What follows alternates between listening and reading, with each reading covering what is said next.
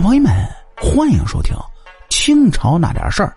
咱们书接前文，这上回说啊，给你各位说到，说在和珅最为穷困潦倒的时候，这冯英莲呢，可以说毫不在乎，并且将自己最为疼爱的孙女冯其文许配给了和珅。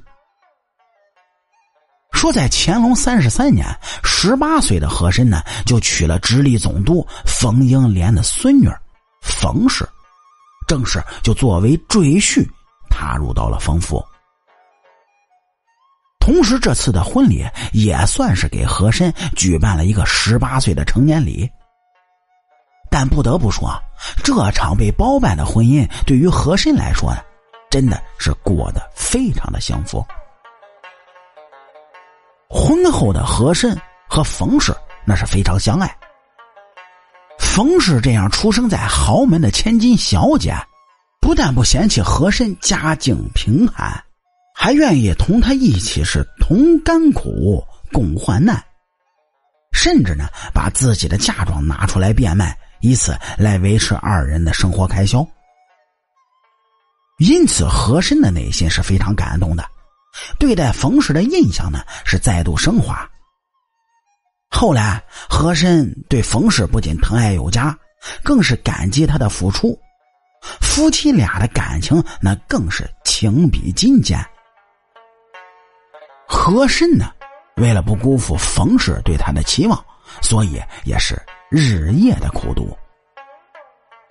说十年寒窗苦读当中啊，不但有名师指导。后期更有冯英莲这位宰相大人是亲自教授。冯英莲呢，可以说是一个非常有学问的人，所以和珅可以说是运气爆了棚。这待遇可不是一般人能拥有的。冯英莲在教授和珅的过程中，更是给予了很高的评价。在冯英莲看来，和珅熟读诗书，文笔老道，考个举人应该是不成问题的。就和珅这样的才能的人啊，对待这样的考试，那就是小菜一碟，是轻轻松松。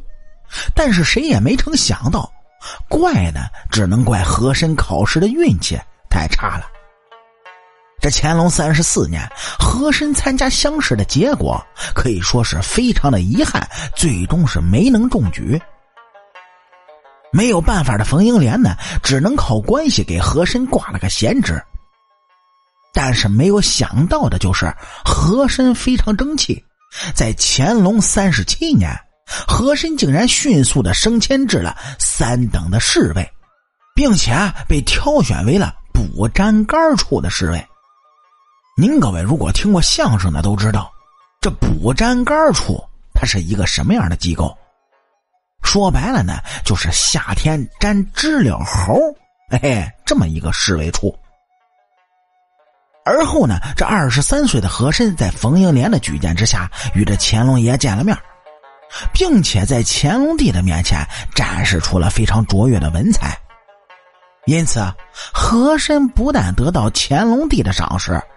还做起了乾隆帝仪仗队的侍从，随后啊，更是担任了库管大臣，管理布库，并在任职这份工作的期间呢，学到了大量的知识，还有如何治理钱财的方法，怎么才能使钱袋子从扁扁的变成鼓鼓囊囊的。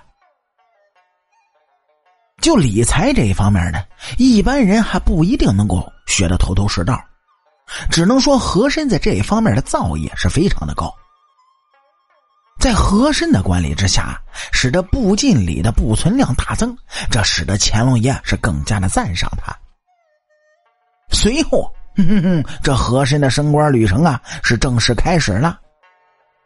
乾隆四十年，和珅升为了乾清门的侍卫，十一月再度升为。御前侍卫，并任命其为正蓝旗满洲副都统。乾隆四十一年呢，和珅录用户部右侍郎，三月份又录用为军机大臣，四月任命为总管内务府大臣，八月调任镶黄旗满洲副都统。十一月呢，又录用为国史馆总裁，赏一品朝官。十二月份又任总管内务府三旗官兵侍郎，赐紫禁城骑马。又于乾隆四十二年六月任命为户部左侍郎，兼吏部右侍郎。十月份兼步军统领。那么您各位听到这儿，是不是就感觉这和珅啊，真的就是好运到了头了呢？哎，说出来您各位可能不相信，这真正的大戏，这才刚刚开始。至于说和珅以后又做了什么大事呢？点击咱们右上角订阅的小按钮，来下一期听主播慢慢给您聊。我是您的老朋友三水白头，清朝那点事儿，下期。咱们接着聊。